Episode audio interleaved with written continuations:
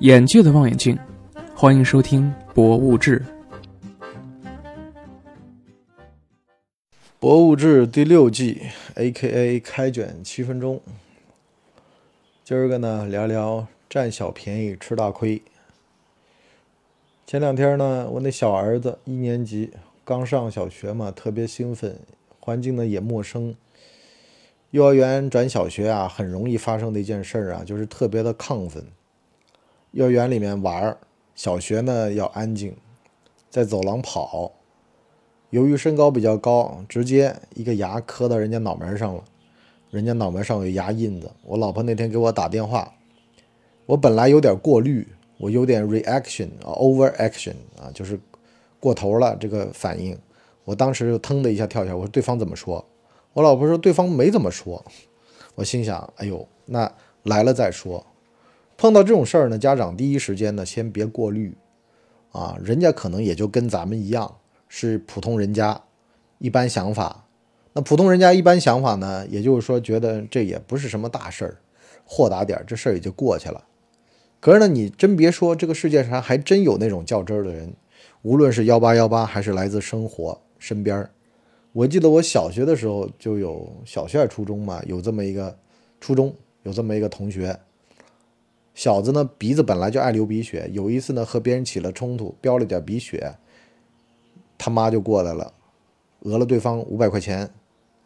后来呢，这哥们儿啊，就在学校里边，我们都不怎么待见他，也不怎么跟他玩，因为第一呢，也怕被讹上；第二呢，是觉得犯不上，是吧？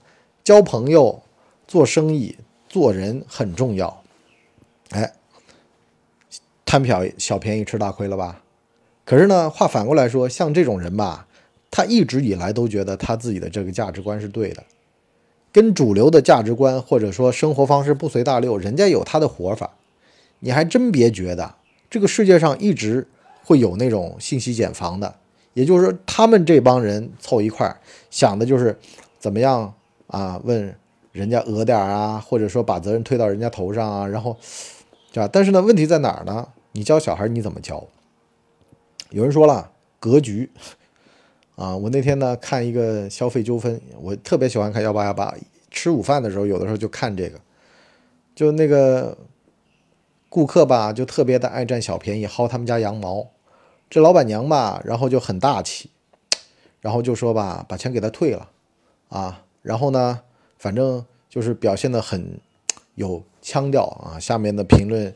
都说这个老板娘能做大生意，其实我倒觉得不是说做大生意，恶会激发恶。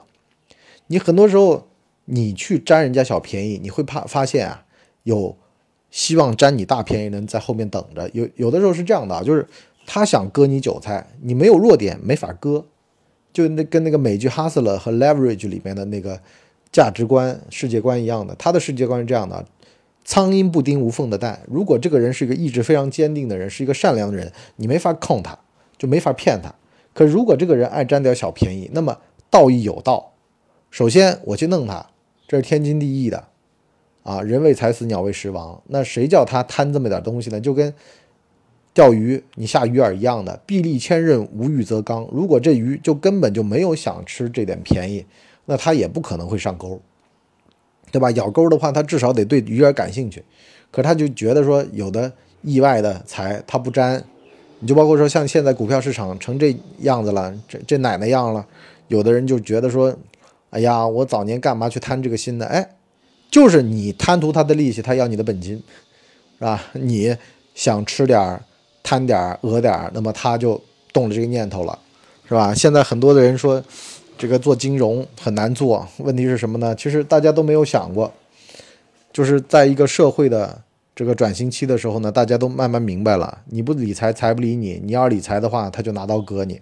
所以呢，你说日韩那些年轻人为什么那么佛系呢？人家见过呀，在社会这种蹦跶期里面蹦跶的那些人，最后都是什么下场？相反，踏踏实实的吃着普通人的饭，干着普通人的事儿，这辈子其实也没过得多差。相反，该享受的都享受了，长命百岁，哈，心态呢非常好。有很多事情其实就是玩心态了。你说你在你的那个小环境里面，你过的也在你的小环境里面算中上吧？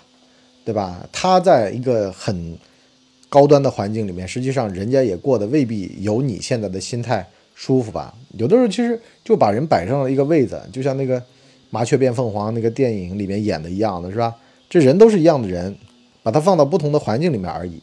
可是你在你自己能力所能及的范围内把事儿干好就行了，不要想太多，觉得说我还能完成更大的事儿，而且完成更大的事儿。他就需要你付出更多的代价，啊，这也是一步一步踩上去的，而不是呢一蹴而就的。这个人很可能刚刚开始也就是个班长、排长、连长、营长的，慢慢往上走，对吧？碰到了机会，逮得到机会升得快一点，可是没逮到机会也就那样。不要想太多，真的，人活一辈子最忌讳的就是给自个儿加戏，想太多了。所以呢，你说像这种。说什么能够平步青云，能够认识个人就改天换命，能够逮到什么机会的这种事儿吧，在这个时代，慢慢慢慢的，你会发现人开始清醒，啊，有机会那么上，没机会也不要去创造机会，因为未必是你的，未必这个圈子适合你，甚至呢是这个，就像你拍影视剧一样的，你还真不知道哪部影视剧能够突然爆火。你说像《唐朝诡事录》杨志刚这种。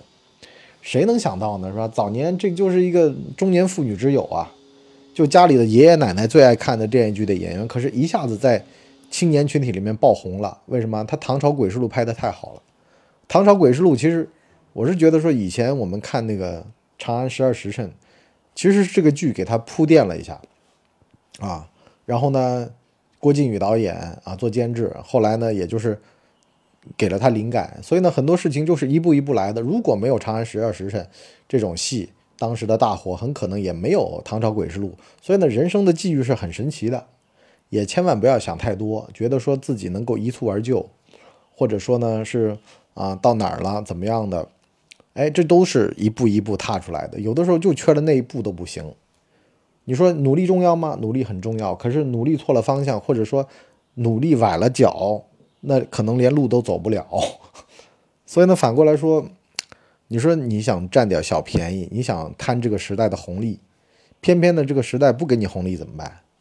所以有的时候啊，也得心态放平点儿，不要去内耗，不要去想太多，觉得哎呀，我是不是啊？如果没占到便宜就算亏啊，那倒也大可不必。很多时候，其实人生有的人他可能数十年都在那儿厚积。然后呢，就等待后面的勃发。可是命跟不上，命没那么长。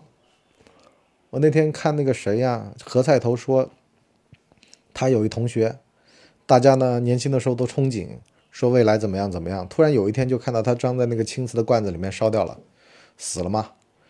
所以呢，留得青山在，不怕没柴烧。很多优秀的人为什么抑郁啊？就是因为他觉得他想欲速，但是呢他不达。你说有几个人能速呢？可是呢，很多时候命运就偏偏眷顾那些幸运儿，就把东西砸他头上。比如说天赋，你说跟韦东一比天赋，你受得了吗？可是呢，也有人呢拼的不是努力，而是运气。那运气也是天赋的一种啊。但是像你和我这种普通人，我们又没有运气，又没有天赋，怎么办呢？我们踏踏实实的，有机会，哈啊就来；没机会那也没关系啊，不要把心态搞差了。人活一辈子，很多时候其实就是个心态。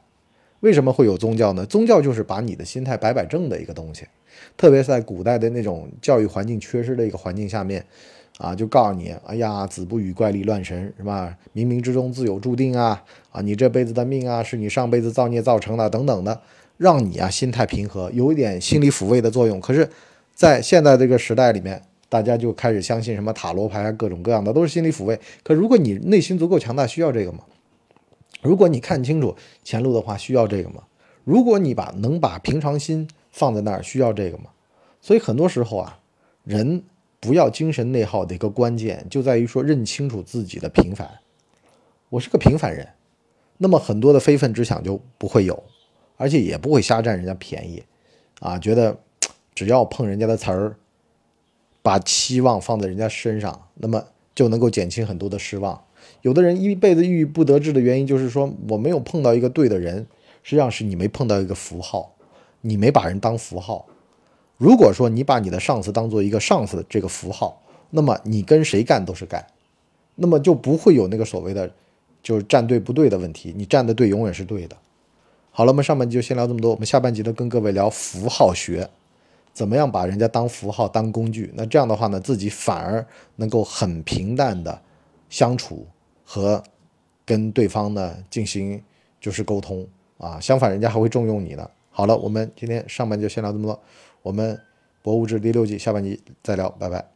我们的节目每周七天，每天更新一集。如果您还觉得不够听的话，可以去听《谋略的游戏》，现在已经更新到第三季。我们全网都叫干嘛播客。感谢您的收听，我们付费下半集再见。